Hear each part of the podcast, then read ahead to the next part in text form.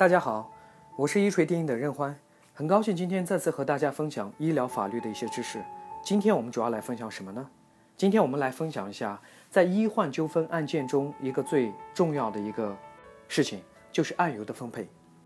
在我们平时的工作中呢，经常听到很多患者或者律师在谈到医患纠纷领域呢，经常会使用一个概念，叫做医疗事故。很多患者也都发生任何医疗方面的一些纠纷，都叫做医疗事故，甚至很多律师也是这样来称呼他的。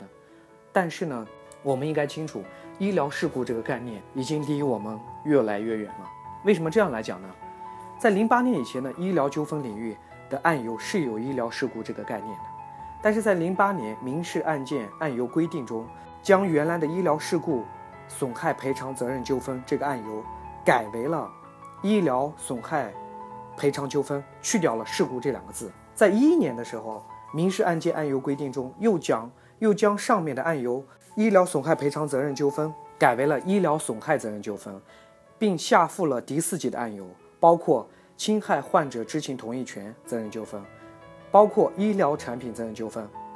同时呢，侵权责任法在第七章对医疗损害责任的规定说明，在医疗侵权民事责任中不再使用“医疗事故”这个概念了。所以说，从此不再有医疗事故这个案由了。但是，作为行政管理概念，这个医疗事故可以继续存在的。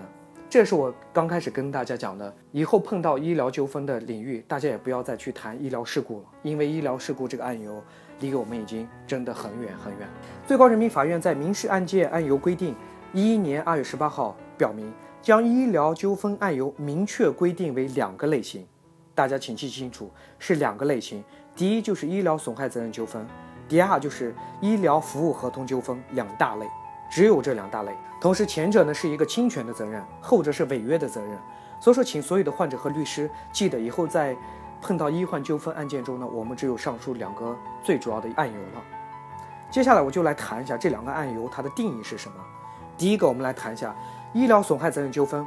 是指医疗机构呢在诊疗护理过程中呢，因为医护人员诊疗护理的过失，直接造成患者的死亡、残废、组织器官损伤，导致功能障碍，进而引起了对受侵害人的赔偿纠纷。目前呢，绝大部分医疗的纠纷案件都属于这个类别。所以说，很多患者和律师呢，以后碰到我们的医患纠纷的大多数案件，我们都知道它都属于这个类别里面。第二个大类呢，就是说医疗服务合同纠纷，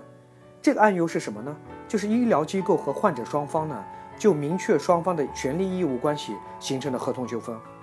为什么会有这个案由呢？我们都知道，随着医疗体制的进一步多元化，很多私立医院在国内快速发展，并且一些公立医院中的特色服务呢也广泛存在了。包括像我们之前看到网络上一些医疗医疗案件啊，有些医院它有可能把自己的科室已经承包给私人来去提供服务了，对吧？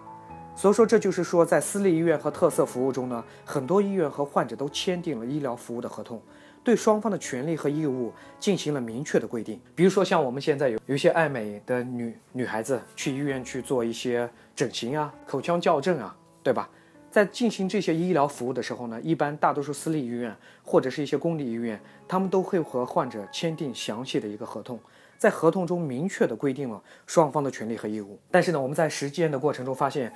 在这个尤其是在美容领域啊，美容和整形领域，很多。患者都会有和医院或者是医疗机构服务商呢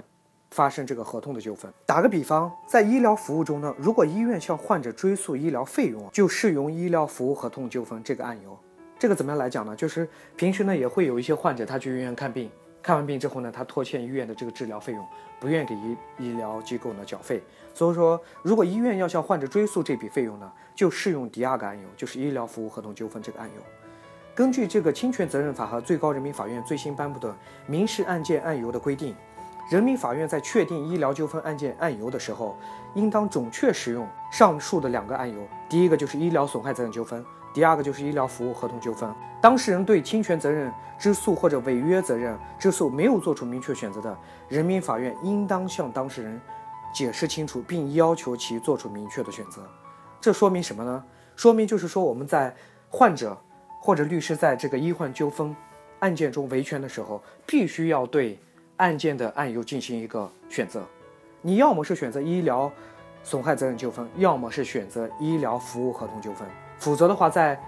案件审理的过程中会有影响。以上就是我们今天分享的关于医疗纠纷案件中案由的一个最新的一个分类情况。希望大家可以在这个今天的知识中可以知道，以后碰到大多数医疗纠纷的案件，我们不要再去谈医疗事故了。医疗事故已经离我们越来越远了。这就是我们今天分享的内容。